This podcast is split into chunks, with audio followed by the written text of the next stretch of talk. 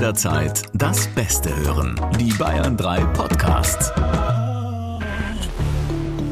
Bayern 3 True Crime Spezial. True Crime. Hey ihr Lieben, ja, jetzt ist es soweit. Heute der letzte Fall in unserer aktuellen Staffel Erschütternde Verbrechen. Aber wir haben noch die ein oder andere kleine Überraschung für euch. Also stay tuned, abonniert uns einfach, dann bekommt ihr immer eine Info, wenn hier wieder was Neues von uns rauskommt. Und ich freue mich natürlich sehr, dass Alex wieder am Start ist, der gerade noch äh, einen halben Liter Wasser geäxt hat, oder? Kann man so sagen? ja, es wird ja eine lange Folge, habe ich den Eindruck. Ja. Danke, danke, danke für eure lieben Nachrichten. Ähm, hier die Alexandra schreibt, liebe Jacqueline, ich habe die letzten Tage den True Crime Podcast gesuchtet und bin mega begeistert, habe sogar meinen Mann angesteckt, da wir am Wochenende über 1000 Kilometer im Auto unterwegs waren. Bei der dritten Staffel haben wir viel gelacht und uns regelmäßig an den Kopf gefasst. Bitte weiter so. Und die Annie hat geschrieben, hallo ihr Lieben, ich freue mich total auf eure Tour. Ich habe schon Karten gekauft, ich kann es kaum erwarten. Annie, uns geht's ganz genauso. Alex und ich, äh, wir sind auch schon total in Vorfreude. Wir sind ja in ganz Bayern unterwegs, bringen euch da neue, echte Fälle mit, die du auch selber erlebt hast. Also nichts, was ihr hier schon im Podcast gehört habt. Und ja, dann machen wir uns einen richtig schönen Krimi-Abend das nächste Jahr. Und, und wir haben ja gestern schon ein bisschen Bühnenluft schnuppern dürfen im Zirkus Krone. Das war echt verrückt, so auf der Bühne zu stehen. Ich habe mir schon mhm. vorgestellt, dass ihr da alle sitzt und wir zusammen quatschen und von dir wieder die ganzen Insights bekommen. Das wird richtig cool, freue ich mich drauf. Und die Annie hat geschrieben, irgendwie dachte ich, es kommt nach der letzten Folge True Crime noch eine Spezialfolge. Wann gibt's sie denn? Genau jetzt. Wir sind eigentlich schon mittendrin. Zum Abschluss dieser Staffel ähm, schließt sich sozusagen der Kreis. Wir kommen zurück zu dem spektakulären Kriminalfall, mit dem unsere Staffel gestartet ist. Wenn ihr unseren Podcast von Anfang an verfolgt habt, dann wisst ihr es sicher schon. Es geht um den sogenannten Dreifachmord von Starnberg. Der Fall, der wird ja gerade aktuell vor Gericht verhandelt in einer der größten Prozesse des Jahres. Du, Alex, bist als Strafverteidiger mit dabei und wir haben euch ja versprochen, wir reden hier wieder über diesen Fall, wenn sich da was getan hat. Und es hat sich jede Menge getan. Jede Menge spannende, mysteriöse Wendungen, über die wir heute sprechen wollen. Für dich, Alex, wahrscheinlich einer der nervenaufreibendsten Prozesse, bei denen du je dabei warst, oder? Mittlerweile ja. Also ich habe in den letzten zehn Jahren doch schon einiges erlebt. Aber dass ein Fall so viele Wendungen parat hält und dann auch letztlich so intensiv und lange verhandelt wird, das ist mir tatsächlich neu. Also das kenne ich ansonsten jetzt nur aus dem NSU-Prozess, in dem unsere Kanzlei ja auch vertreten war. Aber ähm, da auf der anderen Seite, nämlich als Nebenkläger, da haben wir ein mhm. Opfer mhm. vertreten. Jetzt ist es natürlich schon was anderes, auf der Beschuldigten, auf der angeklagten Seite zu stehen. Das ist nochmal eine ganze Ecke fordernder. Kann man, kann man das sagen, ist das mehr Arbeit für euch? Ja, oder? Ist deutlich mehr Arbeit. Ja. Denn wenn man Nebenklägervertreter ist, also sprich das Opfer vertritt, hat man ja auch noch den Staatsanwalt auf seiner Seite. Mhm. Dann ist man ja, wenn man so will, so ein bisschen zusammen. Und als Strafverteidiger steht man ja einer regelrechten Übermacht an Prozessgegnern gegenüber. Da gibt ja. es das Gericht mit fünf Richtern. Wir haben ja eine große Strafkammer. Und dann haben wir die Staatsanwaltschaft, die mit zwei Staatsanwälten vertreten ist. Und dann haben wir auch noch zwei Sachverständige drin sitzen, bei denen man ja nie weiß, in welche Richtung die tendieren. Das verraten sie ja einem ja erst zum Schluss. Mhm. Nochmal zur Erinnerung, dieser Prozess ist ein Prozess der Superlative, kann man wirklich sagen. Allein die Anklageschrift umfasst ja fast 160 Seiten. Es gibt 17 Bände Ermittlungsakten, 32 Sonderbände, unfassbar viele Beiakten. Alex, mir ging es damals so, wenn ich irgendwie in der Uni viel lernen musste, manchmal habe ich in der Nacht davon geträumt. Ist das bei dir auch so, dass du manchmal irgendwie aufwachst und dir denkst, oh Gott, jetzt habe ich gerade geträumt, wie der Prozess ausgeht? Also ich selbst habe auch schon, glaube ich, einmal von dem Prozess geträumt. Ich, ich meine, dass ich mit dem Angeklagten irgendwie äh, dann tatsächlich den Gerichtssaal freien Fußes verlassen habe. Was ich aber auch sagen kann, ist, dass wir seit geraumer Zeit uns jetzt noch Hilfe geholt haben, weil einfach diese schiere Aktenmenge kaum zu bewältigen ist. Vor allem auch die vielen hunderte Videos und WhatsApp-Chat-Nachrichten. Das muss ja alles parat sein und ähm, du, du musst es auf dem Schirm haben. Haben wir uns jetzt noch drei Studentinnen dazu geholt, die uns zuarbeiten und die berichten mir aber regelmäßig von Albträumen über den Fall. Also das scheint die zumindest nicht kalt zu lassen. Das glaube ich, wenn du da nicht, sage ich jetzt mal, so ein abgebrühter Strafverteidiger bist wie du. Nein, wenn du schon länger im Business bist, dann kannst du es wahrscheinlich anders wegstecken. Aber wenn du das das erste Mal, wie gesagt, den ganzen Tag dir da irgendwas anguckst, dann gehst du damit ja auch irgendwie ins Bett. Ja. Du hast jetzt gerade eben auch die ganzen WhatsApp-Nachrichten und die ganzen Videos angesprochen. Das hat sich ja im Vergleich zu früher auch wahnsinnig geändert, dass es da auf einmal jetzt so viel gibt. Ähm, wie ist das denn, wenn Sachen gelöscht werden? Ist alles wiederherstellbar, theoretisch? Und hat man da dann von außen einfach den Zugriff äh, auf die Handys von irgendwem? Also könnte jetzt theoretisch jemand bei mir ähm, alle meine Chats einsehen? Wenn Sie einen Verdacht hätten, dass ich irgendwas Schlimmes getan habe? Das ist eine sehr gute Frage, Jackie, mit der sich auch das Gericht und auch wir ständig auseinandersetzen. Wir haben dazu einen eigenen Sachverständigen im Gerichtssaal jeden Tag sitzen, einen eigenen IT-Sachverständigen der Polizei, der uns diese Fragen permanent beantworten muss. Denn es kommt drauf an. Es kommt drauf an, was für ein Handy du hast. Hast du zum Beispiel ein Apple-Handy, habe ich gelernt, kannst du gar keine E-Mails auslesen. Ja? Keine Chance. Krass. Dann gibt's wieder andere Handys, da kannst du irgendwelche WhatsApp-Chat-Nachrichten Nachrichten oder Videos nicht mehr sehen, wenn sie mal gelöscht waren. Und wenn du dich dann irgendwelcher verschlüsselten Apps bedienst, ja, Threema, Signal und wie sie alle heißen, dann ist es auch tatsächlich sehr unterschiedlich, was die Polizei dann mit großem forensischem Aufwand noch irgendwie wiederherstellen kann oder überhaupt sichtbar machen kann. Letztlich kann ich dir sagen, dass wir an die 600 Gigabyte an Daten haben. Und ein Großteil davon sind tatsächlich Videos, die per WhatsApp und anderen Messenger-Diensten verschickt wurden. Und die musst du dir natürlich alle angucken. Ja, klar. Also es ist ein immenser Aufwand. Kann man das mit, sage ich jetzt mal, Leistungssportlern äh, in einem Wettkampf vergleichen? Also dass man sagt, äh, für die Fußballer äh, die WM. So ist dieser Prozess jetzt für euch? Also vielleicht eher mit einem Marathon. Mhm. Weil es sich einfach so lange hinzieht. Und äh, es ist auch so ein bisschen wie, wie Prüfungsvorbereitung. Du, du, du fängst mit etwas an und wenn du zum Ende kommst, weißt du eigentlich schon gar nicht mehr, mit was du angefangen hast. und ja. fängst wieder von vorne, von vorne an. an ja.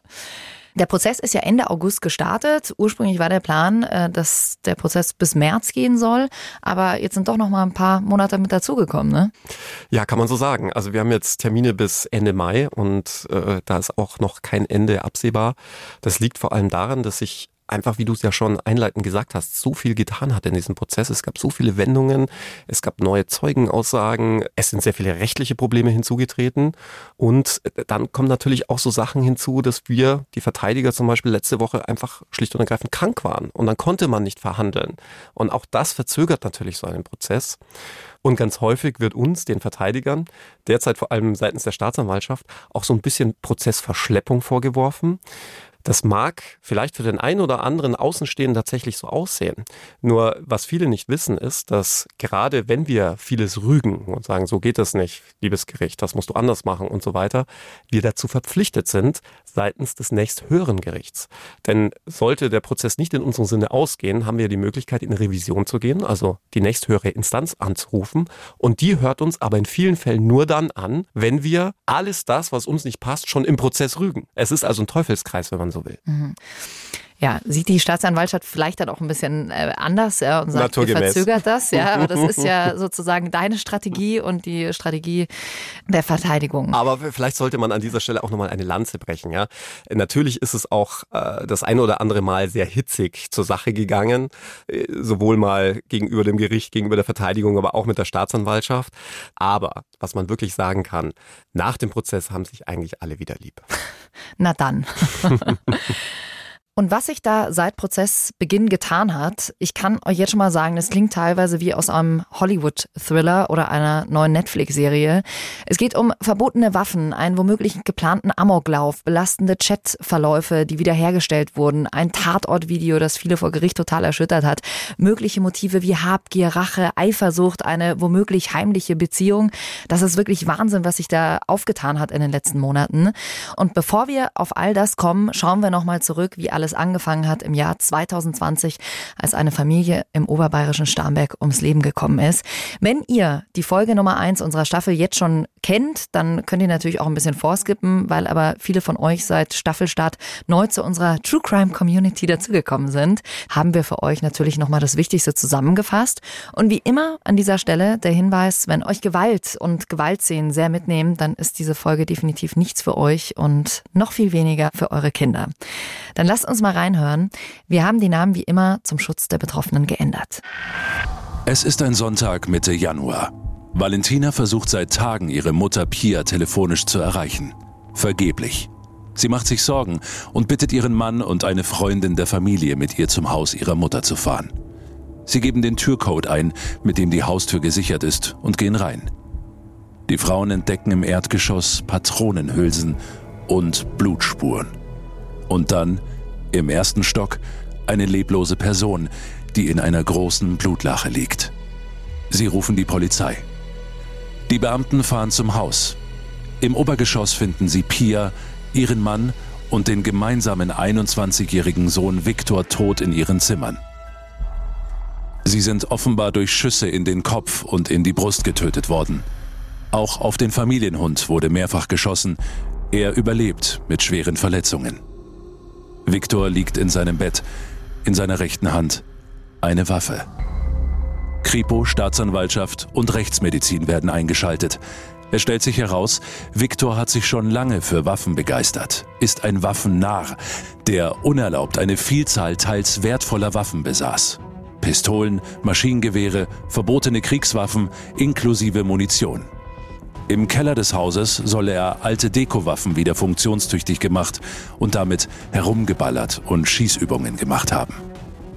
Als Viktor stirbt, ist er im zweiten Lehrjahr der Ausbildung zum Büchsenmacher. Freunde sagen über Viktor, er habe Drogen konsumiert, sei teils depressiv gewesen und unberechenbar.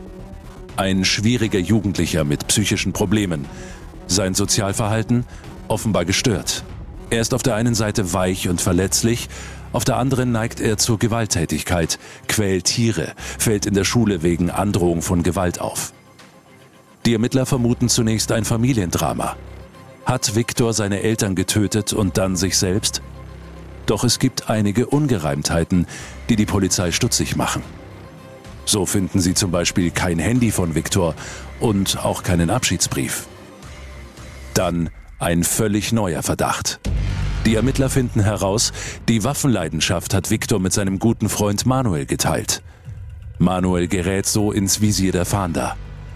Als sie sein Haus in Olching im Landkreis Fürstenfeldbruck durchsuchen, finden sie nicht nur eine riesige Waffensammlung und Stoffe, die zur Herstellung von Sprengwaffen nötig sind, sondern auch das bislang vermisste Handy des verstorbenen Viktor.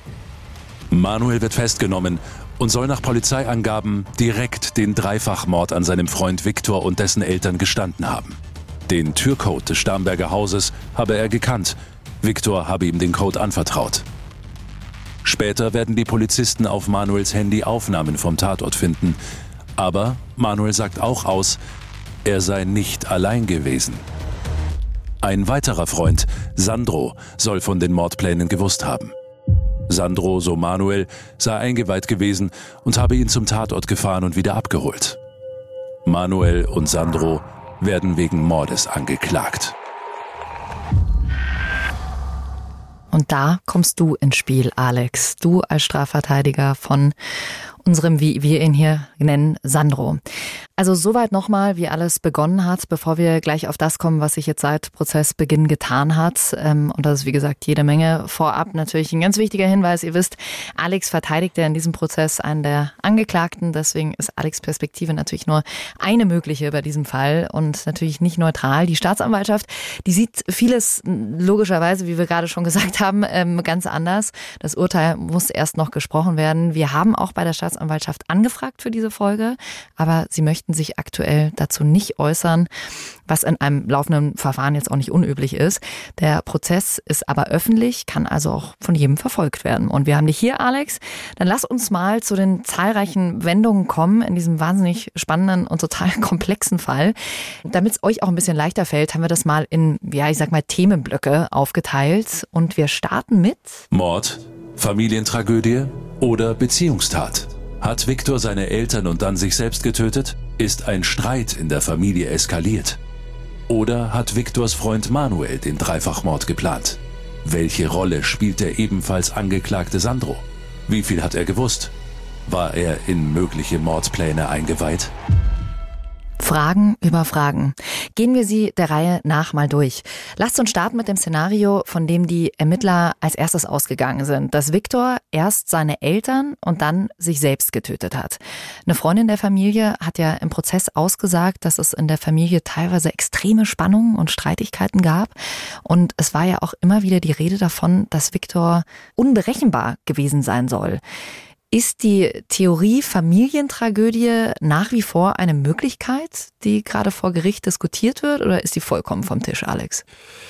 Die Theorie ist natürlich nach wie vor aktuell.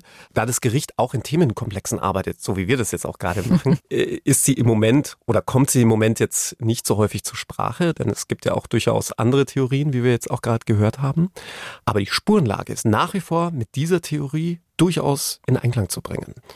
Nur um das vielleicht auch für den Zuhörer ein bisschen besser einordnen zu können. Die Tatsache, dass die Polizei überhaupt lange Zeit von dieser Familientragödie ausgegangen ist, sprich, dass sich Viktor dann am Ende selbst das Leben genommen hat, spricht ja auch dafür, dass es gar nicht so abwegig ist. Denn gerade in der heutigen Zeit mit den forensischen Methoden, Möglichkeiten, auch gerade in der Kriminalistik, kann man sich natürlich auch denken, dass die Polizei nicht auf den Kopf gefallen ist ja, und auch, ich sage jetzt mal, einen präparierten Tatort relativ schnell erkennen würde. Mhm.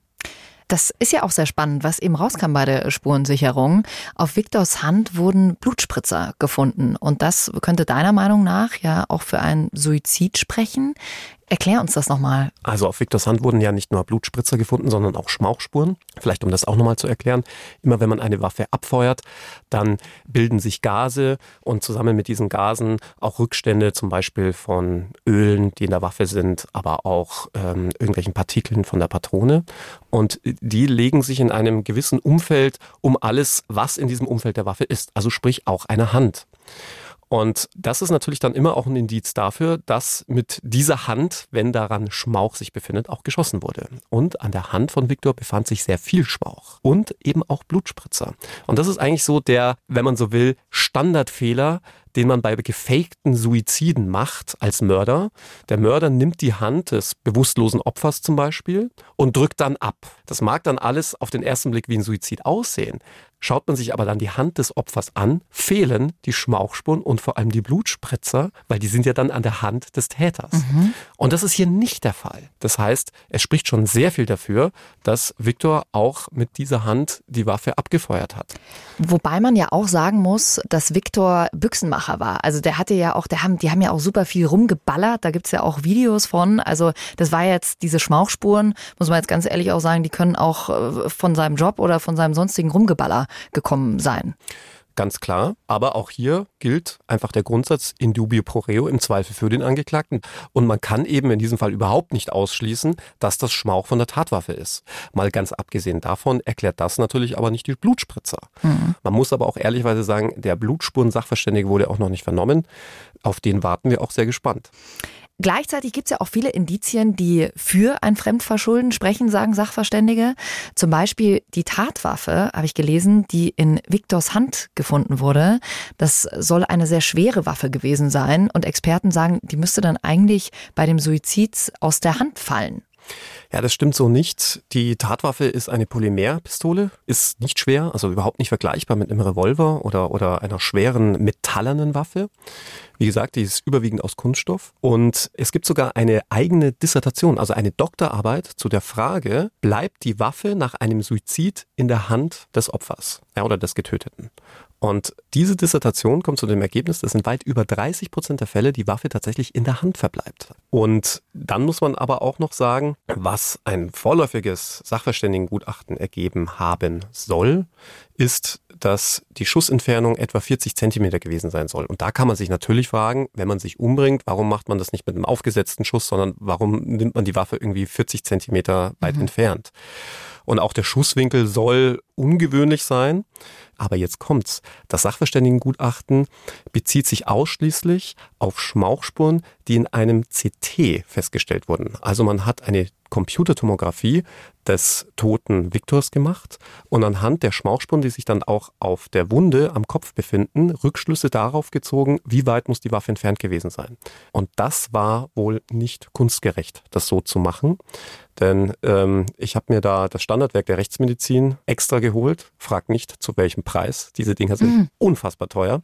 Aber bei der Computertomographie die ja letztlich nur Röntgenstrahlung ist und damit nur metallische Gegenstände reflektiert, kann man diese ganzen Öle und diesen ganzen anderen Schmauch gar nicht feststellen. Das heißt, diese Schussentfernung, die man nur anhand der Computertomographie jetzt festgestellt hat, dürfte wohl keinen tauglichen Rückschluss darauf ziehen, wie weit die Waffe wirklich entfernt war. Und das habt ihr im Prozess auch schon, kann man da moniert sagen? Ja, wir haben das, wir haben das der Rechtsmedizin auch schon vorgehalten. Interessanterweise hat auch die Rechtsmedizin gesagt, dass sie sich bei der Obduktion doch auch verwundert gezeigt hat, welche Untersuchungen die Polizei alle nicht haben wollte. Zum Beispiel wurde auch nicht angeordnet, dass man die Leiche auf sexualisierte Spuren untersucht, also zum Beispiel irgendwelche Rückstände von Geschlechtsverkehr. Das ist aber eigentlich Standard bei Tötungsdelikten, um das zum Beispiel ausschließen zu können. Du sagst also, da sind von Anfang an Fehler passiert.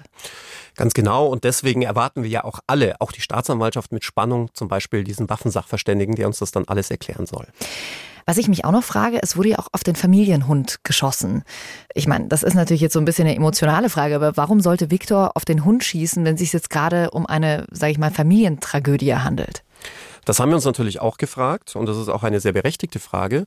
Nur im Zuge des Prozesses ist auch rausgekommen, dass Viktor zwei Gesichter hatte. Und eine unschönere Seite hat auch gezeigt, dass er tatsächlich regelmäßig Tiere gequält haben soll. Das wird aus einem Bericht des Jugendamtes deutlich.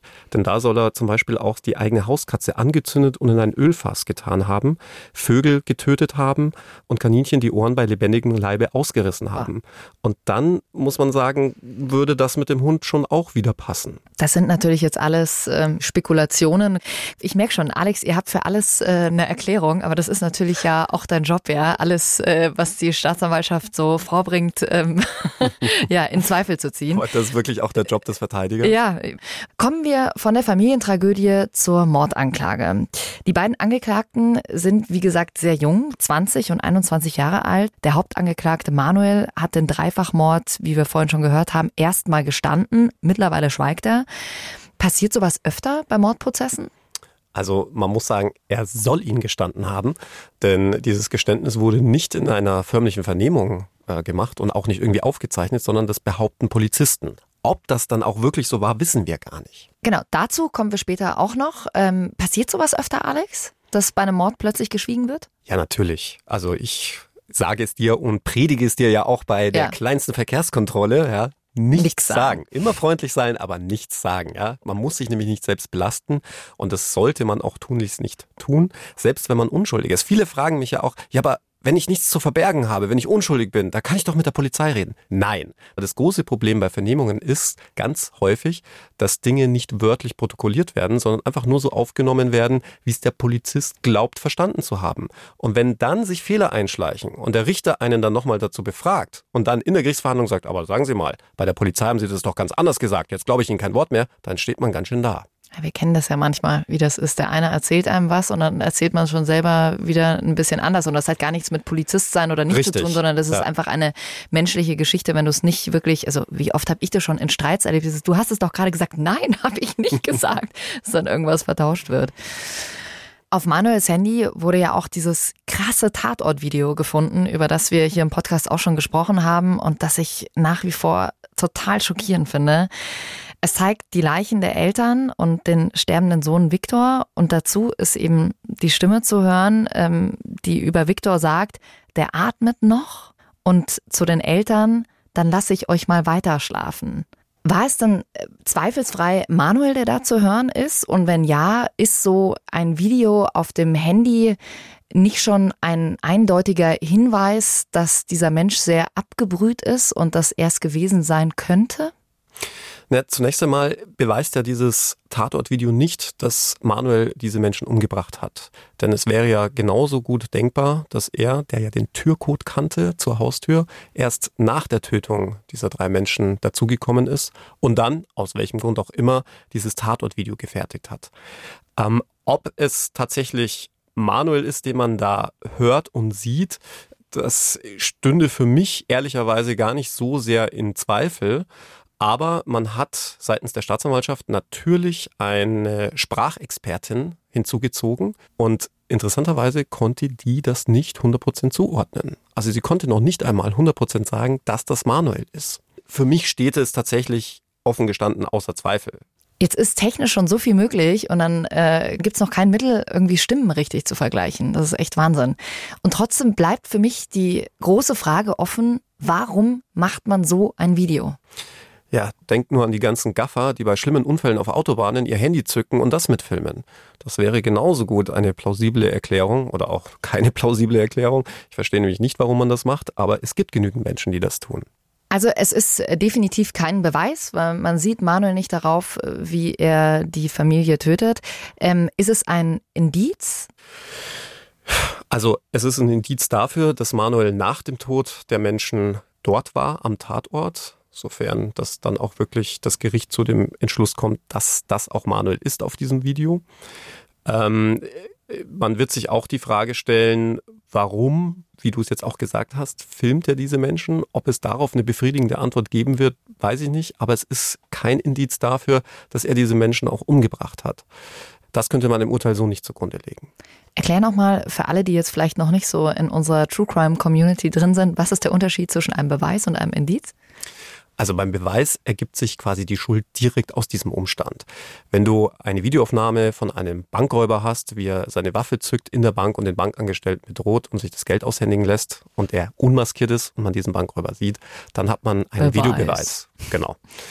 Beim Indiz hat man keine direkte Tatsache, aus der sich diese Schuld ergeben würde, sondern allenfalls einen Rückschluss. Klassiker ist tatsächlich der DNA-Beweis, der nämlich kein Beweis ist, sondern die DNA-Spur, so heißt es nämlich richtig.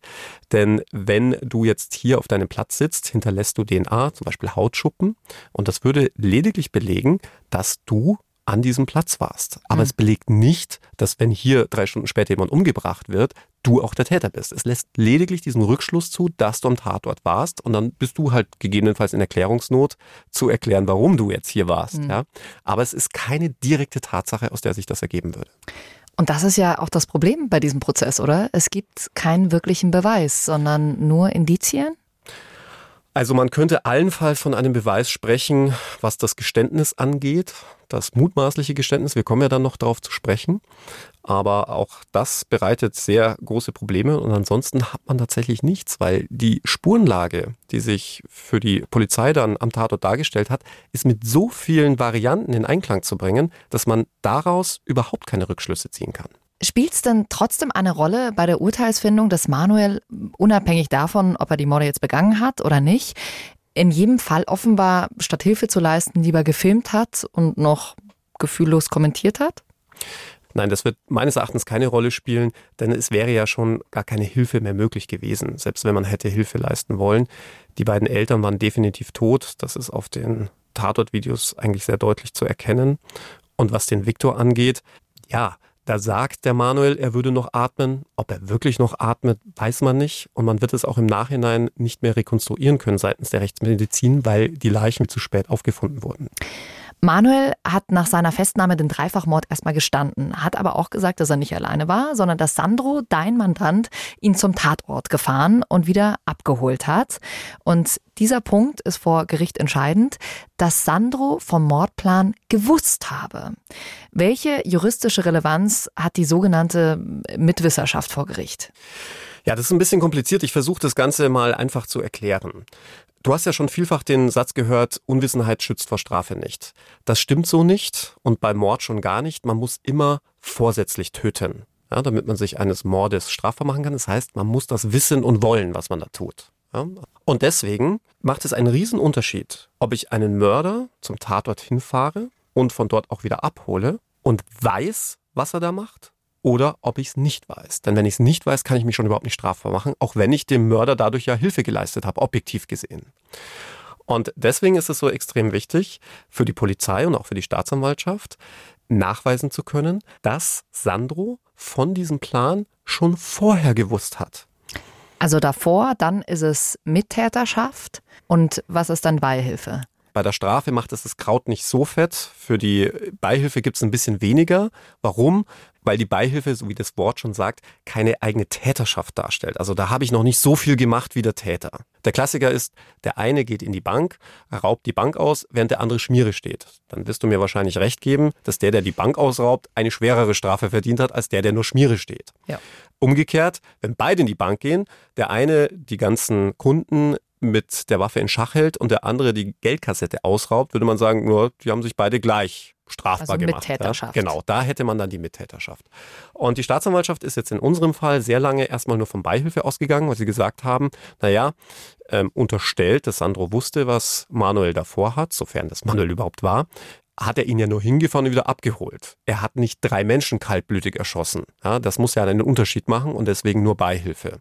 Dann aber sind sie auf die Idee gekommen, naja, ähm, Sandro hat ja einen extremen Tatbeitrag dadurch geleistet, dass Manuel keinen Führerschein hatte. Der wäre also quasi gar nicht zum Tatort hingekommen und außerdem hat er auch ein großes Interesse, diese Waffen, die jetzt da auch noch eine Rolle spielen werden, wir werden auch noch mal drüber sprechen, äh, damit zu verkaufen. Also mh, hm, hat er eigentlich genauso viel an Tatbeitrag geleistet und deswegen Mittäterschaft. Aus meiner Sicht hinkt das, aber wie gesagt, ich will dem Urteil auch nicht vorgreifen. Äh, das muss das Gericht dann entscheiden. Ja, da unterscheiden sich eure Positionen äh, sehr. Also ihr, die Verteidiger, ihr sagt, Sandro wusste nichts von den Mordplänen. Die Staatsanwaltschaft vertritt dagegen die Ansicht, dass er eingeweiht war und die Morde daher hätte verhindern können. Sie bezieht sich da unter anderem auch auf die Chatverläufe, die wir hier auch schon mal angesprochen haben, zwischen den beiden Angeklagten, die dein Mandant bewusst gelöscht haben soll. So ganz stimmen tut es nicht. Es waren einige Chatnachrichten gelöscht, aber die wesentlichen Chatnachrichten nicht. Zumindest nicht die, auf die sich die Staatsanwaltschaft bezieht. Und es kommt auch noch ein bisschen darauf an, wer sie gelöscht hat, denn es gibt ja immer einen Sender und einen Empfänger. Aber völlig unabhängig davon, ob die jetzt gelöscht waren oder nicht, es gibt zwei Chatnachrichten, die die Staatsanwaltschaft als Indiz dafür sieht, dass mein Mandant von der Tat schon im Vorfeld wusste. Denn er soll zum einen dem Manuel während der Tatnacht geschrieben haben, machst du den Job bei Shell? Und zum anderen, und zum anderen soll er ihm geschrieben haben, schick mal ein Video, wie du rappst. Und jetzt hat die Staatsanwaltschaft gesagt, naja, das ist ganz klar, machst du den Job bei Shell, bedeutet übersetzt, machst du den Job, die Leute umzubringen. Und zeig mal ein Video, wie du rappst, soll übersetzt heißen, schick mal ein Video vom Tatort oder schick mir ein Video, wie du sie umbringst. Und deswegen war das jetzt auch im bisherigen Verlauf des Prozesses für uns, die Verteidiger, so wichtig aufzuzeigen, dass diese Nachrichten völlig unverfänglich sind. Natürlich, wenn du weißt, was da jetzt passiert ist und dann diese Nachricht in einen gewissen Kontext bringst, kannst du dir schon sowas zusammenreimen. Aber wenn man wie es jetzt sich im Prozess auch herausgestellt hat, weiß, dass sich Manuel tatsächlich bei einer Tankstelle beworben hat, dass Sandro bei Shell, also einer Tankstelle, gearbeitet hat und sie auch immer wieder darüber gesprochen haben, ob er sich jetzt da bewirbt oder nicht, dann würde ich doch einfach mal mich sagen trauen, die Vermutung, dass er tatsächlich gefragt hat, ob er bei der Tankstelle Shell nur den Job macht, liegt deutlich näher, als dass Shell irgendwie ein Synonym oder ein Geheimwort für den Dreifachmord sein soll. Das zum einen.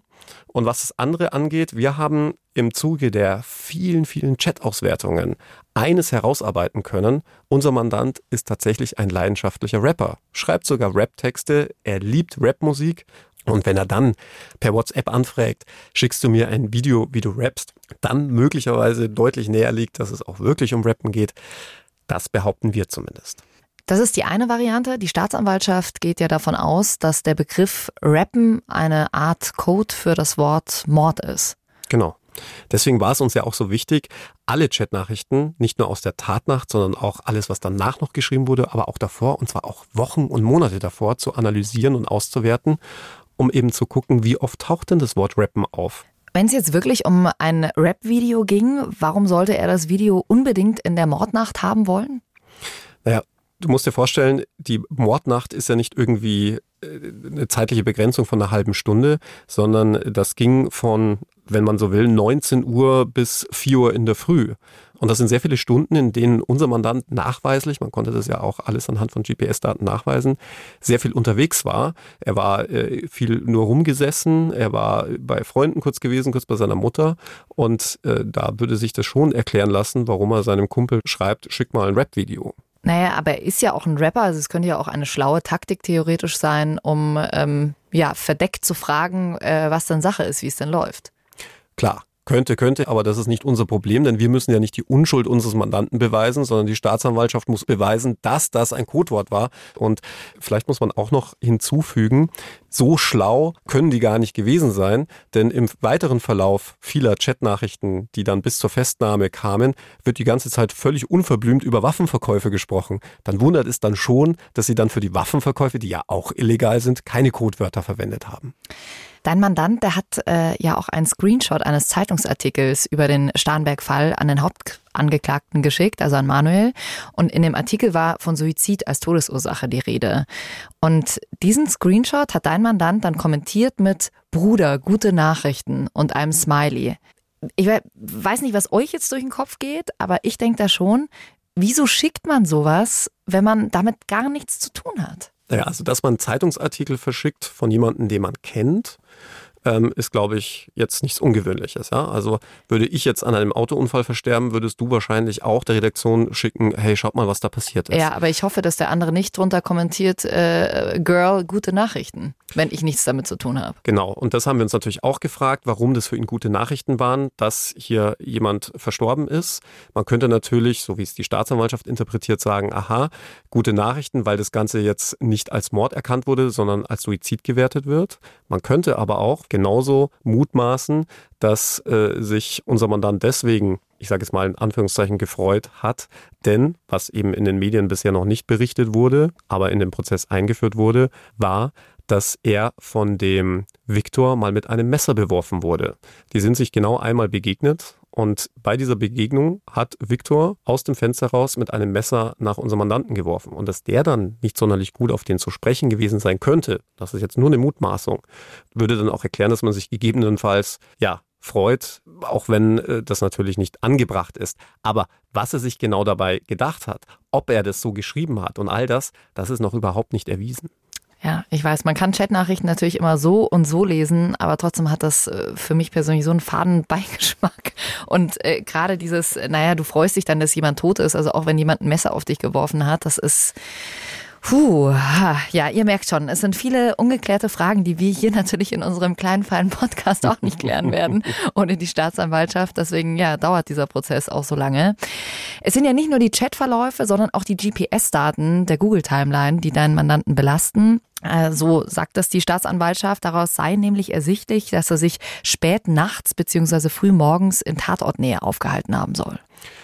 Ja, das belegen die GPS-Daten und ähm, das ist aber für uns völlig unverfänglich, denn unser Mandant hatte ja Monate zuvor und auch die Wochen danach immer den Fahrer gespielt, im Übrigen nicht nur für den Hauptangeklagten, sondern für viele seiner Freunde und hat sich da auch deswegen die ganze Zeit im Rahmen seines Freundeskreises da aufgehalten und er hat ja auch in der Tatnacht Freunde besucht. Es ist jetzt nicht so, dass er die ganze Zeit irgendwie vor dem Tatort anwesend gestanden wäre und dort auf den Hauptangeklagten gewartet. Also wir sehen, es gibt viele Indizien, die Experten und das Gericht da noch auswerten muss und vor allem nach wie vor sehr unterschiedliche Perspektiven zu diesem Fall. Daher auch an der Stelle nochmal der Hinweis, dass hier ist keine neutrale Gerichtsberichterstattung und Alex, du bist der Verteidiger. Du gibst die Dinge natürlich aus Sicht der Verteidigungsstrategie hier auch wieder. Und eine Sache, die auch sehr unterschiedlich und ziemlich heftig diskutiert wird, die Foltervorwürfe gegenüber der Polizei, die ihr als Verteidiger erhoben habt.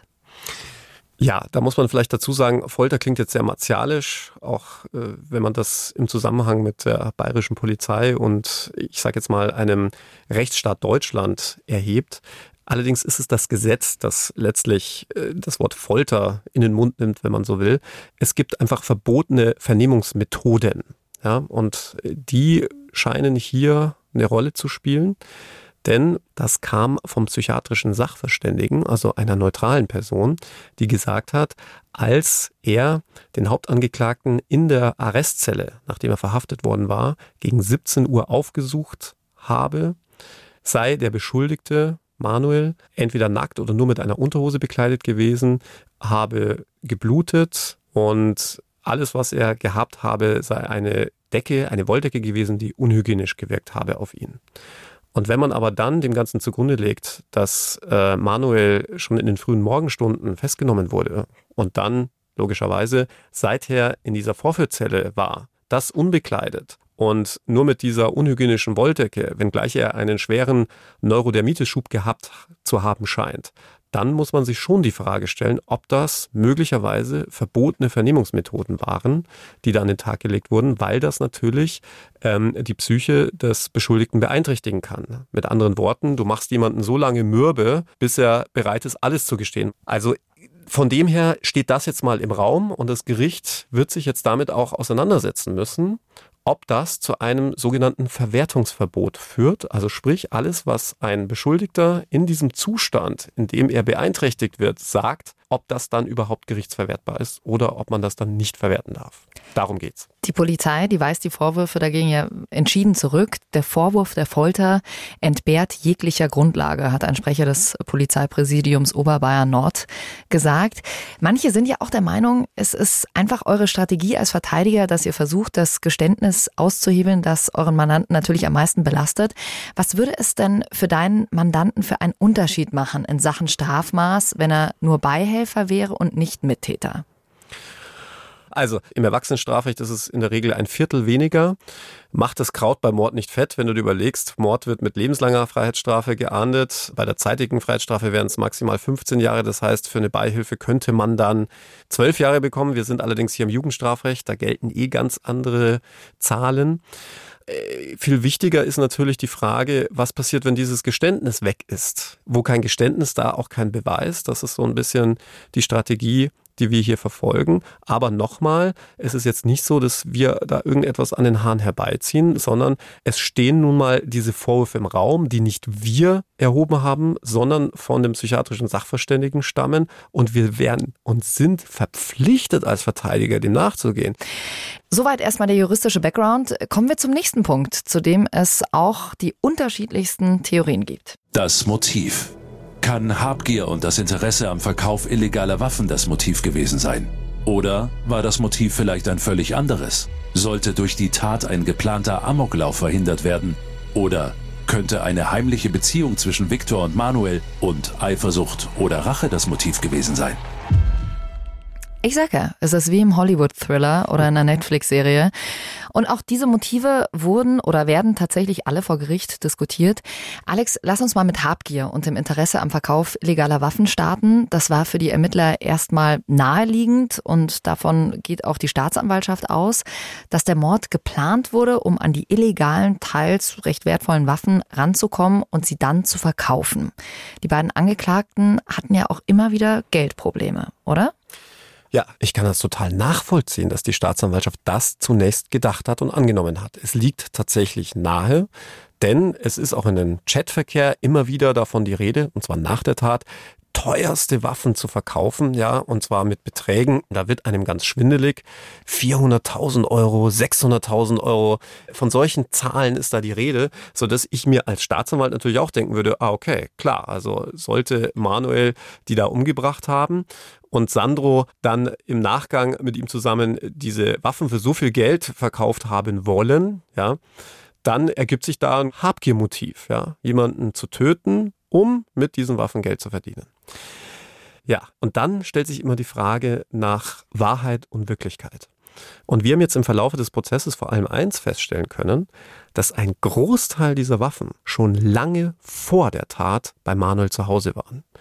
Es gab Zeugenaussagen, aber es gibt auch Bildmaterial von diesen Waffen bei Manuel zu Hause, wo Viktor sogar mit anwesend ist, sodass man auch ganz einfach den Rückschluss zulassen kann, dass Viktor damit auch einverstanden gewesen sein muss, dass diese Waffen bei Manuel sind, sodass im Umkehrschluss sich natürlich die Frage stellt, bringt man dann wirklich jemanden um, wenn er eh bereit ist, alle Waffen dort hinzubringen? Damit bröckelt das Motiv meines Erachtens. Aber trotzdem hatten Sandro und Manuel ja Geldprobleme und die Frage ist, war Viktor oder wäre Viktor Viktor mit dem Verkauf äh, der Waffen einverstanden gewesen.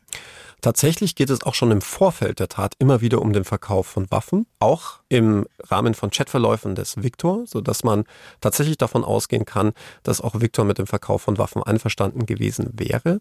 Und zum anderen muss man jetzt auch einfach mal ganz ehrlich sagen, diese ganzen Waffen waren schlicht und ergreifend nichts wert. Ja, also wenn man die alle zusammenrechnen würde, würde man vielleicht auf einen Gesamtbetrag von irgendwas zwischen 15.000 und 20.000 Euro kommen, aber nicht auf diese absurden Zahlen von 400.000 und 600.000 Euro.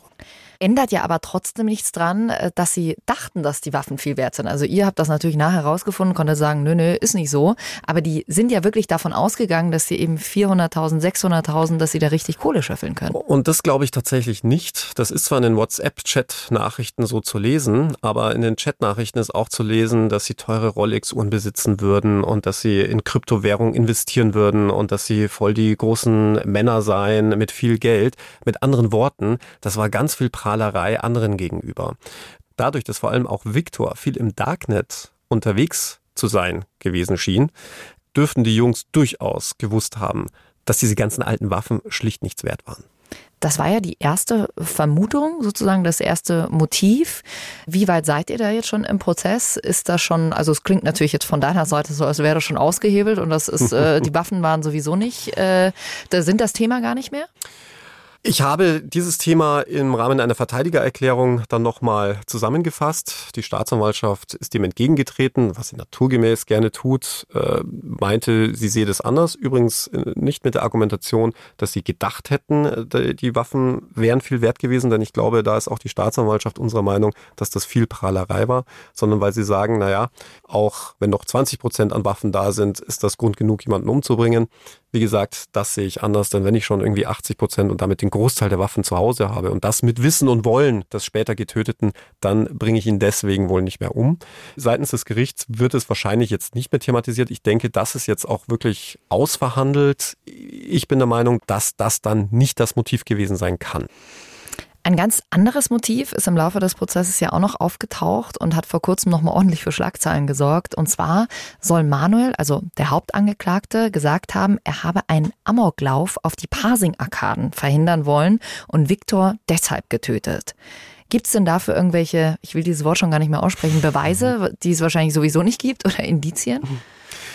Ja, das ist auch eine sehr gute Frage, denn ich muss auch ehrlich sagen, da ging es mir zunächst auch wieder Staatsanwaltschaft, dass man das nicht sonderlich ernst genommen hat. Ich habe das auch eher, wenn dann, für eine Schutzbehauptung gehalten und muss dann auch sagen, dadurch, dass so viele weitere Varianten mit in den Raum kamen, was das Motiv angeht, ja, es stand ja auch mal im Raum, dass es ein Auftragsmord gewesen sein soll. Dann stand im Raum, es sei ein Unfall gewesen. Dann der berühmt-berüchtigte Katzenkönig-Fall, wenn du dich erinnerst, der stand auch mal im Raum und so weiter. Ähm, fand ich das mit dem verhinderten Amoklauf etwas kühn und habe das zunächst auch nicht sonderlich ernst genommen. Bis zu dem Punkt, als ich diese ganzen Chat-Nachrichten gelesen und vor allem diese Videos gesehen habe. Und ich glaube, da ging es allen Prozessbeteiligten so. Und um die Zuhörer jetzt nicht länger auf die Folter zu spannen, der Grund, warum der Amoklauf jetzt so präsent ist, also nochmal, der Hauptangeklagte Manuel soll bei seinem Geständnis gesagt haben, sein Motiv für die Tötung von Viktor und dann auch seiner Familie sei gewesen, dass er einen geplanten Amoklauf des Viktors habe verhindern wollen.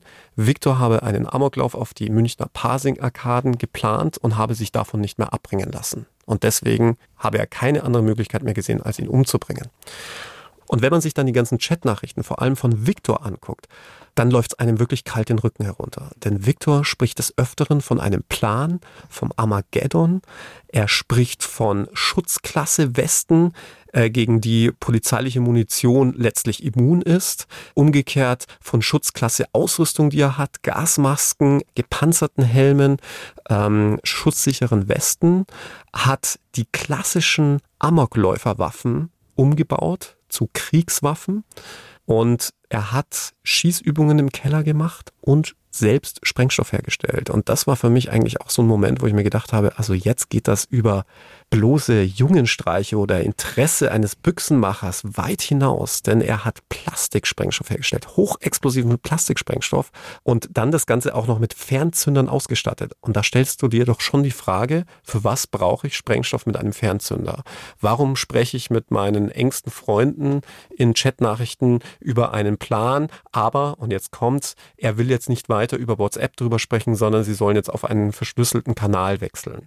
Warum gehe ich nachts auf Tour mit einer vollautomatischen Kriegswaffe geladen und schieße auf Verkehrsschilder und mache Schießübungen.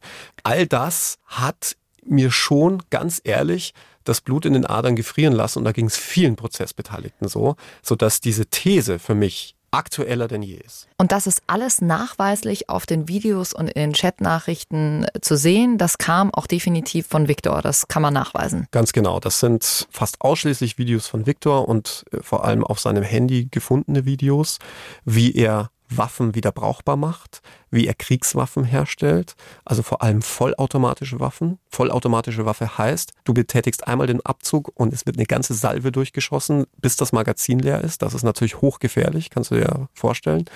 Und natürlich, dass man sich so detailreich darüber auslässt und unterhält, welche Schutzklasse Weste, also welche schusssichere Weste, welche Munition standhält und dass sie wiederum, also vor allem Viktor, bei seinen Waffen Waffen gewählt hat, die mit einer Munition bestückt ist, gegen die polizeiliche Schutzwesten gar keine Chance hätten. Hat er denn den Amoklauf nachweislich irgendwo, irgendwem irgendwie angekündigt? Also, dass du das außer, ich meine, jetzt haben wir vorhin über Rappen geredet und äh, da hast du praktisch die Sicht vertreten, vertreten, naja, der rappt ja wirklich. Ich meine, bei einem Plan können wir auch von jeglichem Plan, Plan abends essen zu gehen. Also stand irgendwo sowas wie Amoklauf. Ja, diese Sprachnachricht wird selbst von der Polizei als sehr auffällig gewertet, denn dort spricht Viktor ganz detailliert von einem Plan eines Bürgerkriegs, einer Apokalypse und dass er jetzt auf die verschlüsselte Plattform Signal wechseln will, um das näher zu besprechen. Jetzt hätte Manuel doch ganz theoretisch, wenn er diesen Amoklauf äh, verhindern hätte wollen, dann hätte er einfach zur Polizei gehen können. Genau das haben sich wahrscheinlich die Staatsanwaltschaft und auch ich ebenso gedacht. Nur als dann eine Zeugin, nämlich die engste Freundin der Mutter von Viktor, die ja ebenfalls getötet wurde, aussagte, dass die Mutter einige Tage vor der Tat ihr telefonisch mitteilte, sie müsse ihr unbedingt etwas sagen und dann eine Zeugin bei uns in der Kanzlei anrief und sagte, einen Tag vor der Tat habe die Mutter des getöteten Viktor ihr gesagt, ja, sie wisse etwas, aber wenn sie das weiter sage, würde sie sterben würde dann wiederum schon Sinn machen, dass man nicht zur Polizei geht, aus Angst, getötet zu werden. Das ist deine Theorie oder das ist eine mögliche Variante. Und trotzdem stellt sich mir noch die Frage, wieso tötet man dann nicht nur Viktor? Also er hat ja auch noch die Eltern mitgetötet. Das ist natürlich eine sehr berechtigte Frage, die stellen wir uns alle. Ähm, aber da muss man auch sagen, das ist so ein bisschen ähnlich wie bei der Unfallvariante. Wenn du jemanden tötest, aus Versehen tötest, dann hast du eine Millisekunde Zeit zu überlegen, was machst du jetzt, ja? Das sind ja Adrenalinschübe, die kann man sich, glaube ich, als normaler gar nicht vorstellen. Und dann kannst du überlegen, ich gehe jetzt zur Polizei und erzähle, was passiert ist. Du kannst dir aber auch überlegen, hm, ich bringe jetzt irgendwelche Mitwisser und Zeugen um und vielleicht komme ich ja davon. Und man kann hier nur mutmaßen. Natürlich macht es alles keinen Sinn und ist rational nicht fassbar. Aber was ist schon rational fassbar, wenn man gerade jemanden getötet hat? Hm. Also soweit die Amoklauf-Theorie, was mir hier wirklich ganz wichtig ist und deswegen sage ich es auch hier nochmal, das sind alles ähm, aktuell nur Theorien, zu denen es die unterschiedlichsten Standpunkte gibt und bei denen sich deine Perspektive als Verteidiger Alex und die der Staatsanwaltschaft klar unterscheiden. Du bist natürlich kein neutraler Botschafter hier in unserem Podcast, also es ist keine neutrale Berichterstattung. Genauso wie bei der letzten Theorie, zu der wir jetzt kommen, die Theorie der Beziehungstat. Du sagst, es könnte eine Beziehung zwischen dem Opfer Viktor und dem mutmaßlichen Haupttäter Manuel gegeben haben. Inwiefern ist das ein Motiv? Ja, äh, Beziehungstaten kennt man. Da gibt es Eifersucht, da gibt es Streit. Da kann es dann auch mal zu sehr heftigen Reaktionen kommen. Die meisten Tötungsdelikte sind im Übrigen Beziehungstaten sodass natürlich das für uns schon von Interesse war, als wir Anhaltspunkte dafür fanden, dass es hier möglicherweise zwischen Victor und Manuel zu einem homoerotischen Verhältnis gekommen sein könnte. Wie sind wir da darauf gekommen? Wir fanden bei der Auswertung der Chatnachrichten die Art und Weise, wie die miteinander kommuniziert haben, sehr merkwürdig. Zum einen, dass es zum Beispiel in einer Nachricht heißt, ja, ähm, er solle ihm jetzt nicht schreiben, denn die Leute, mit denen er zusammensitzt, wissen nichts von ihnen. Dann, ähm, dass sie sich sehr oft als Boy gegenseitig angesprochen haben und zwar geschrieben B-O-I. Und da muss ich ein ganz großes Lob an unsere drei Studentinnen aussprechen, denn ich wusste das gar nicht. Ähm, in der LGBTQ-Bewegung spricht man sich in der gleichgeschlechtlichen Ansprache so ein bisschen flapsig auch als Boy an. Und das ist dann schon sehr merkwürdig. Und ich fand auch sehr merkwürdig die Auffindesituation. Ich meine, Viktor wurde nur mit einer Unterhose bekleidet aufgefunden und hatte ja nachweislich Besuch von Manuel gehabt. Dann wurden Pornos konsumiert in der Tatnacht. Und dann war noch ein weiterer Punkt, der mich stutzig gemacht hatte, nämlich diese Tatsache mit dem Türcode. Wem gebe ich denn bitteschön den Türcode zu meinem Haus? Und äh, da war für mich schon ein gewisser Rückschluss, ja, wenn ich zum Beispiel möchte, dass ich nachts Besuch bekomme, vielleicht auch nachts, wenn die Eltern nichts davon erfahren. Mal angenommen, die beiden hätten eine Beziehung gehabt. Also wir haben es vorhin schon angesprochen, aus Eifersucht, Rache. Aber dann auch dessen Eltern zu töten? Ja, berechtigte Frage. Man kann auch nur spekulieren. Aber nehmen wir mal an, Manuel hat nur deswegen den Türcode bekommen, damit er sich nachts heimlich einschleichen kann, weil die Eltern nichts davon wussten. Und nehmen wir mal an, die Eltern waren hochkonservativ und hätten eine homoerotische Beziehung niemals geduldet. Und man wird in flagranti von den Eltern erwischt. Und mein Freund oder mein Liebhaber steht nicht zu mir, dass dann einem die Sicherungen durchbrennen könnten, erlebt man halt leider tagtäglich bei diesen ganzen Beziehungsdramen. Wie hat denn die Staatsanwaltschaft auf diese Theorie reagiert? Die Staatsanwaltschaft hat es zunächst oder vielleicht auch bis heute nicht sonderlich ernst genommen, weil sie der Meinung sind, das seien viel zu wenige Chatnachrichten, die das so belegen würden. Jetzt muss man aber auch sagen, dass viele Chatnachrichten gelöscht sind. Wir konnten uns, was das angeht, zum Beispiel lediglich auf SMS Chatnachrichten berufen, denn bei den WhatsApp-Chatnachrichten hatten wir den entsprechenden Gegenpart zum Beispiel gar nicht.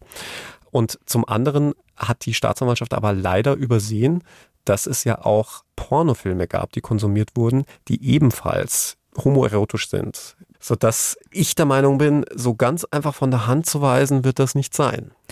Jetzt sagst du einerseits, also spricht viel für eine Beziehungstat, andererseits haben wir auch schon gehört, es spricht auch viel für einen möglichen Amoklauf. Das sind natürlich völlig konträre Theorien, die ihr da ähm, vor Gericht vorgebracht habt.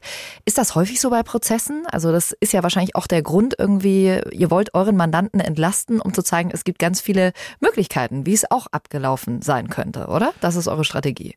Ja, die Strategie, die dahinter liegt, dass man mehrere Varianten an Motiven präsentiert, liegt ja vor allem darin, dass ähm, es gegebenenfalls dann gar kein Mord ist. Umgekehrt muss ja auch bei unserem Mandanten ein entsprechendes Motiv da sein. Es muss vor allem ein entsprechender Vorsatz da sein. Und wenn das Ganze zum Beispiel eine Affekttat war, eine Beziehungstat, hätte das ja mit unserem Mandanten überhaupt nichts zu tun. Also könnte man ihm diese Mittäterschaft überhaupt nicht vorwerfen. Das vielleicht äh, zur Erklärung. Aber es gibt ja, das sollte man offen gestanden ja auch noch sagen, viele weitere Theorien. Ich hatte sie vorhin schon angesprochen, zum Beispiel auch die Unfalltheorie. Ähm, die finde ich deswegen auch sehr interessant, weil der Viktor einen Tag vor der Tat dem Manuel die Tatwaffe an den Kopf gehalten haben soll und abgedrückt haben soll, allerdings sei sie nicht geladen gewesen. Und stell dir vor, einen Tag später macht der Manuel dasselbe bei Viktor.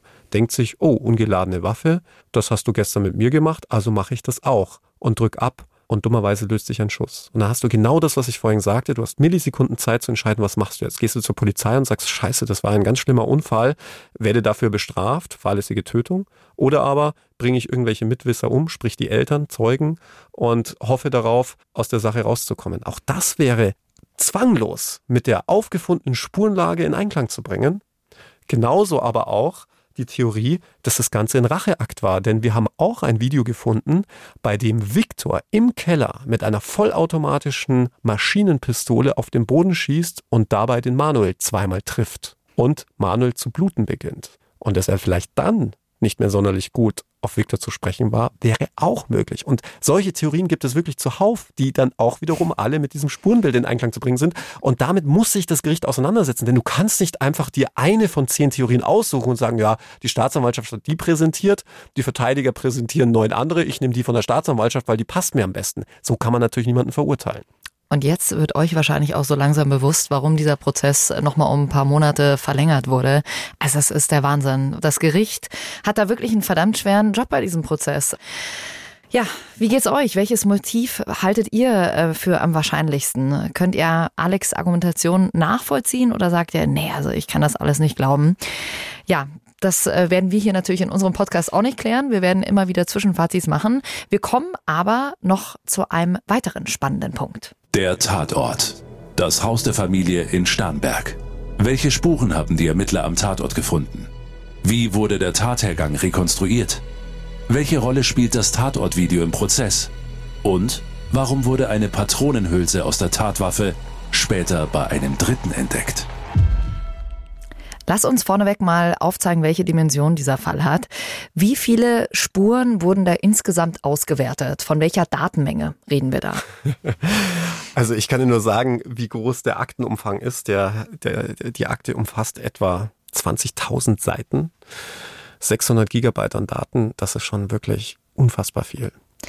Wie genau gehen die Ermittler denn am Tatort vor? Also ist es wie in so Fernsehserien äh, oder hat das gar nichts mit der Realität zu tun? Dass es dann schon alles abgeriegelt ist und dann der Polizist darf doch irgendeiner immer als erstes an den Tatort. Mhm. Ist das so?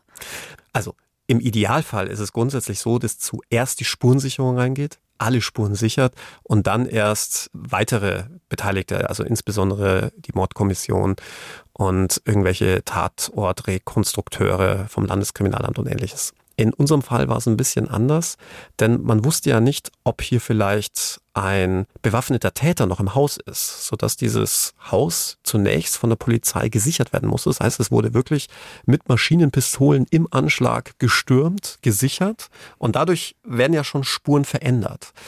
Man kann sagen, gut, Immerhin hatten die Bodycams, wir haben uns das auch angeguckt, wie die Erstzugriffsbeamten dieses Haus gestürmt haben. Da wurde zum Beispiel deutlich, äh, welche Türen offen sind, welche Türen verschlossen waren, wie die Lichtverhältnisse waren, wo war Licht an, wo war Licht aus, wie lagen die Leichen, wo lagen sie. All das kann man dann natürlich dank dieser Bodycams rekonstruieren. Sehr gut. Aber, was man nicht vergessen darf, auch die Erstzugriffsbeamten waren nicht die ersten, die diesen Tatort betreten haben, sondern die, die sich Sorgen gemacht haben, hm. warum Viktors Familie kein Lebenszeichen mehr von sich gibt. Und auch dadurch können natürlich Spuren vernichtet werden, sodass wir jetzt sicherlich keinen idealen Tatort vorgefunden haben, auch weil die Leichen ja erst zwei Tage nach der mutmaßlichen Tat gefunden wurden. Dann hast du schon Fäulnisspuren bei den Leichen, ähm, das Blut ist geronnen und eingetrocknet. Viele Spuren sind nicht mehr ganz so frisch wie am Anfang. Und für die Rechtsmedizin zum Beispiel das Wichtigste, du kannst nicht mehr genau den Todeszeitpunkt eingrenzen, weil das macht man mhm. vor allem anhand der Temperatur. Nur ab einer gewissen Zeit gleicht sich die Temperatur des Körpers, des toten Körpers mit der Raumtemperatur an und dann kannst du keine Rückschlüsse mehr ziehen. All das ist natürlich schon eher suboptimal, muss man ehrlicherweise sagen. Also kann es theoretisch auch sein, dass das Ganze schon viel früher passiert ist und äh, oder viel später und ein Mandant hat vielleicht äh, äh, manuell nach Hause gefahren und da ist noch gar nichts passiert und es ist erst viel später passiert? Also man hat ein paar Indizien und Anhaltspunkte, was die letzten Lebenszeichen der Verstorbenen angeht, denn da kann man zum Beispiel auf Chatnachrichten oder Telefonanrufe zurückgreifen. Dann weiß man ja, da müssen sie ja noch gelebt haben.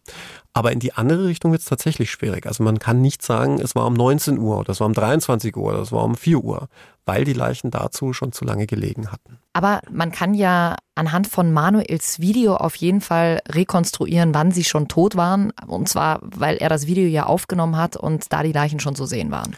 Das dachte ich zunächst auch. Allerdings wird auf dem Video eine ganz andere Zeit angegeben. Also da ist ein Zeitstempel mit drin in diesem Video und der passt überhaupt nicht mit der Zeit überein, von der die Polizei ausgeht. Das muss allerdings noch geklärt werden. Das haben wir in dem Prozess noch nicht thematisiert. Wie wird denn so ein Tatort rekonstruiert? Ist das dann so eine Art 3D-Modell, das ihr euch vor Gericht gemeinsam anschaut? Ja, das wird mittlerweile standardmäßig gemacht. Der Tatort wird vermessen mit Spezialkameras, sodass man tatsächlich dann im Nachhinein von oben auf diesen Grundriss gucken kann und äh, den Tatort von oben sieht ohne der Decke. Also das erleichtert natürlich vor allem Zeugen, Auffindezeugen, ähm, dem Gericht darzulegen, was sie gesehen haben. Die Staatsanwaltschaft hat ja Tatortfotos mit dem Tatortvideo verglichen und dabei wurde festgestellt, dass Viktors Körper auf den Fotos und im Video in unterschiedlichen Positionen liegt. Und es klingt erstmal so, als hätte da jemand im Nachhinein den Tatort verändert. Insbesondere geht es hier um die Leiche von Viktor, bei der auf dem Tatortfoto das Bein anders da liegt als auf dem Tatortvideo. Allerdings hat meines Erachtens der Staatsanwalt hier eines verkannt, nämlich, dass Manuel auf dem Video ja sagt oder sagen soll, der atmet noch. Und da lässt sich natürlich schon der Rückschluss ziehen. Naja, wenn er noch atmet, lebt er noch und dann könnte er sich auch noch bewegt haben, sodass das dann wiederum keinen Rückschluss mhm. auf irgendwie das Trapieren äh, zulässt. Mhm. Gibt es denn Tatortspuren, die darauf hindeuten, dass ein Streit stattgefunden hat? Also entweder zwischen Viktor und seinen Eltern oder zwischen Viktor und Manuel? Nein, tatsächlich nicht.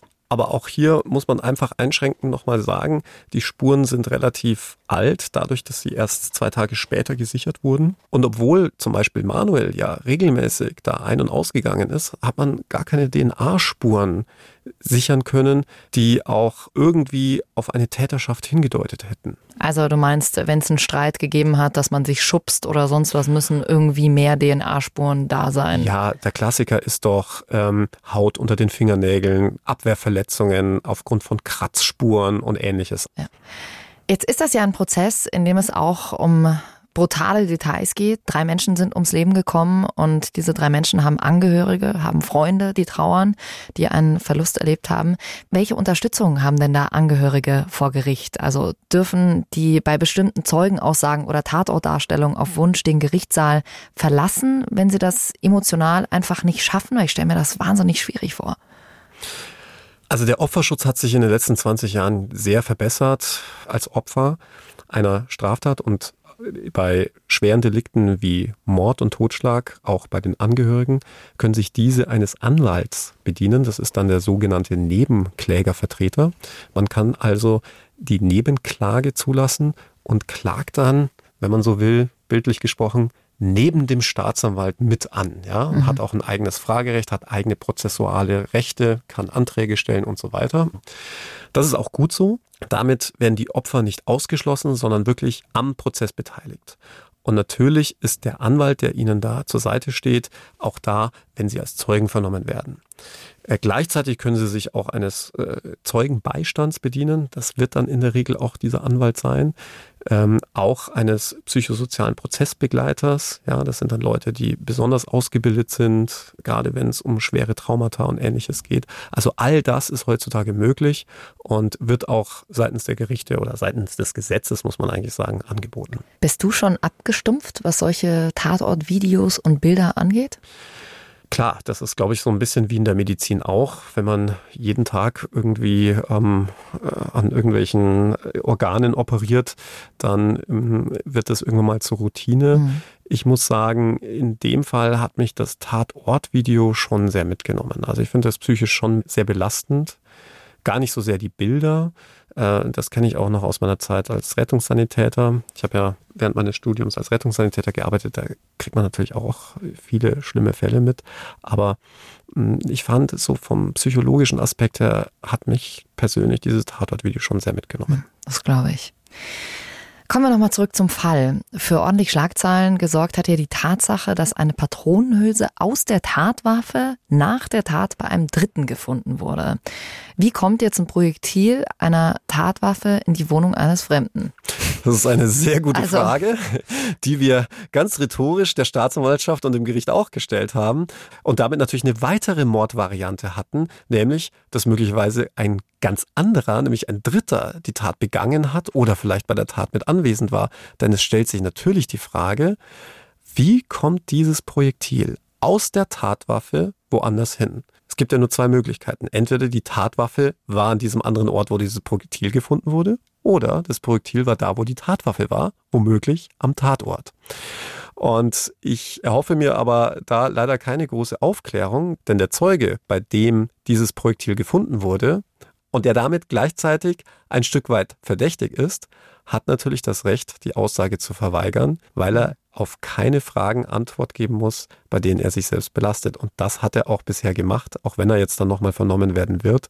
Aber ich gehe davon aus, dass er uns da nicht erklären und sagen wird, woher dieses Projektil stammt. Also es könnte natürlich auch sein, dass er vor der Tat damit rumgeballert hat und das Projektil irgendwie aufgehoben hat und er muss überhaupt nichts mit der Tat zu tun haben. Also das ist alles auch wieder, wie, wie alles hier in diesem Podcast, äh, reine Spekulation. Ich wollte, ich wollte hier wirklich gerade das Wort aus dem Mund nehmen, denn diese Argumentation kannst du für unsere beiden Angeklagten aber dann genauso verwenden. Es ist, äh, ich sag's ja, das ist wahnsinnig schwierig. Also eins ist auf jeden Fall klar, es ist gar nichts klar. War es ein Mord? War es eine Beziehungstat? War es doch eine Familientragödie? War das Motiv Habgier, Eifersucht, Drache oder vielleicht doch der Plan, einen Amoklauf zu verhindern? Also es sind viele, viele Fragen. Um nicht den Katzenkönigfall zu vergessen. Natürlich, der steht auch noch im Raum. Viele Fragen, die da in den nächsten Monaten noch vor Gericht geklärt werden müssen. Ich möchte definitiv äh, nicht äh, an der Stelle des Gerichts sein, das letzten Endes entscheiden muss. Deine Einschätzung, Alex, kann es denn theoretisch auch sein, dass es einfach nie final geklärt wird? Das kann nicht nur so sein, das ist oft so. Im Übrigen auch bei Morddelikten, bei denen die Beweisführung der Staatsanwaltschaft völlig klar ist. Denn bei Mord hast du vor allem ein Problem. Ganz oft musst du ja in den Täter hineingucken. Ähm, ich habe ja schon mal den Unterschied zwischen Totschlag und Mord erklärt. Beim Mord kommt noch was besonders Verwerfliches hinzu. Oftmals etwas, was sich im Kopf abspielt. Ja? Und in diesen Kopf kannst du auch als Staatsanwalt nicht hineingucken, sodass oftmals wahre Motive oder andere Motive auf der Strecke bleiben oder gar nicht erkannt werden. Letztlich, man sagt, naja, vom Ergebnis passt es aber schon so, dass der jetzt wegen Mordes verurteilt wird. Ja, das klingt jetzt ziemlich hart, aber das ist einfach dem geschuldet, dass man nicht in den Kopf eines Täters hineingucken kann. Bei unserem Fall ist das Ganze noch viel verworrener, weil es ja nicht nur darum geht, sind hier Mordmerkmale im Raum, sind hier vor allem die richtigen Mordmerkmale im Raum, sondern es geht ja auch darum, war es wirklich Manuel? Und für uns noch viel wichtiger, wusste unser Mandant Sandro wirklich, was Manuel da im Schilde führt? Ganz ehrlich, ich bin der festen Überzeugung, das ist meine subjektive Meinung, ich bin der festen Überzeugung, dass er es nicht wusste.